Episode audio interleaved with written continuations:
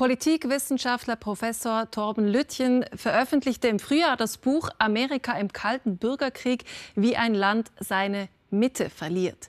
Wir haben in der Kulturzeit vor kurzem darüber gesprochen, wie er darin die amerikanische Geschichte analysiert und beschreibt, weshalb sich die eigentlich vereinten Staaten auseinandergelebt haben bis zum heutigen Zustand, in dem sich Republikaner und Demokraten nicht mehr als politische Gegner betrachten, sondern als existenzielle Feinde.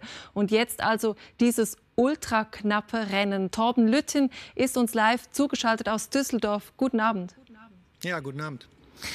Ja, Trump hat heute als erstes reagiert, indem er meinte, er könnte sich schon zum Sieger ernennen. Haben Sie das wie andere Beobachter erstmal als so quasi von ihm typische narzisstische Maßnahme abgebucht oder geht er eben doch strategisch gezielt ans Torpedieren der Demokratie? Also torpedieren in jedem Fall. Wie strategisch das ist, darüber kann man sich streiten. Überrascht sein durfte man jedenfalls nicht. Man hat das, glaube ich, erwartet, dass egal wie die Wahl ausgeht, selbst wenn er vielleicht relativ eindeutig verloren hätte, was auf keinen Fall passiert, egal wie es ausgeht, er sicherlich einfach weitermachen wird mit dem, was er seit ja, vier Jahren mindestens tut, nämlich die Normen der amerikanischen Demokratie, das Vertrauen in Institutionen, in den Prozess zu unterminieren. Insofern würde ich sagen, war es der Höhepunkt eines Dramas, das jetzt sehr lange in Vorbereitung war. Was ja auffällt, ist, dass er immer wieder mit demokratischen Mitteln die Demokratie eben in, in, in äh, ja, wie soll ich sagen, auszuhebeln versucht. Jetzt geht es an die Checks and Balances, an äh, die Justiz. Ist es denn überhaupt möglich für ihn, dass er jetzt die Auszählung der Stimmen stoppen könnte? Also sehr schwer, nicht unmöglich. Ich glaube in der Tat, dass seine Mittel relativ begrenzt sind. Was man nicht vergessen darf, die eine Seite dieses Streits, der geht eigentlich schon seit Wochen, ja, seit Monaten eigentlich. Das ist jetzt so die Spitze des Eisbergs, weil in ganz, ganz vielen Bundesstaaten längst Verfahren anhängig sind, inwiefern Briefwahl zählen soll. Das ist ja in dieser Zeit jetzt massiv ausgeweitet worden, zum größten Teil als Reaktion auf die Pandemie eben. Das heißt, diese Verfahren sind längst anhängig. Bisher ging es nirgendwo eigentlich sehr gut aus für die Republikaner, die es einschränken wollen. Ansonsten müsste er Wahlbetrug vielleicht nachweisen. Das dürfte ihm auch schwer fallen. Ein Vorteil, den er hat, den er vor einem Jahr nicht gehabt hätte, ist wahrscheinlich, dass er mittlerweile immer im Justizministerium, das ist eines der wenigen amerikanischen Behörden, die er doch relativ unter Kontrolle gebracht hat, weil er dort mit William Barr jetzt einen relativ willfährigen äh, Helfer äh, bekommen hat. Ähm, den könnte er zu Ermittlungen möglicherweise aufrufen. Wie erfolgsversprechend das ist, da bin ich relativ skeptisch und man könnte auch sagen, für die amerikanische Demokratie immer noch relativ positiv. Es ist ja auch so, dass schon Entscheidungen getroffen worden sind bei diesen Verfahren. Jetzt aber ein neues Kräfteverhältnis im Supreme Court, 6 zu 3. Könnte das noch mal quasi neu aufgerollt werden? Also da würde man jetzt gerne Mäuschen spielen und wissen, was da vielleicht passiert. Ähm, die werden sicherlich intern vielleicht auch schon darüber reden. Ähm, auch da bin ich, glaube ich, ein bisschen optimistischer als viele andere Beobachter. Es ist wahr, es gibt eine konservative Mehrheit, konservativer als vorher. Vorher 5 zu 4, jetzt 6 zu 3.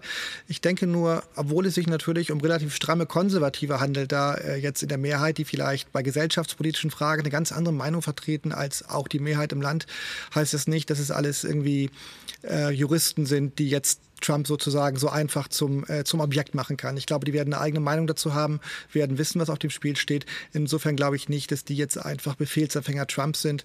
Auch nicht die letzte Richterin, die er ernannt hat und jetzt aus Dankbarkeit zum Beispiel Trump irgendwie da äh, jeden eklatanten Rechtsbruch durchgehen lassen würde. Das glaube ich nicht. Und jetzt mal der Extremfall. Ein abgewählter Präsident, der diese Abwahl nicht annimmt, nicht anerkennt. Wie sieht denn dann das Protokoll aus?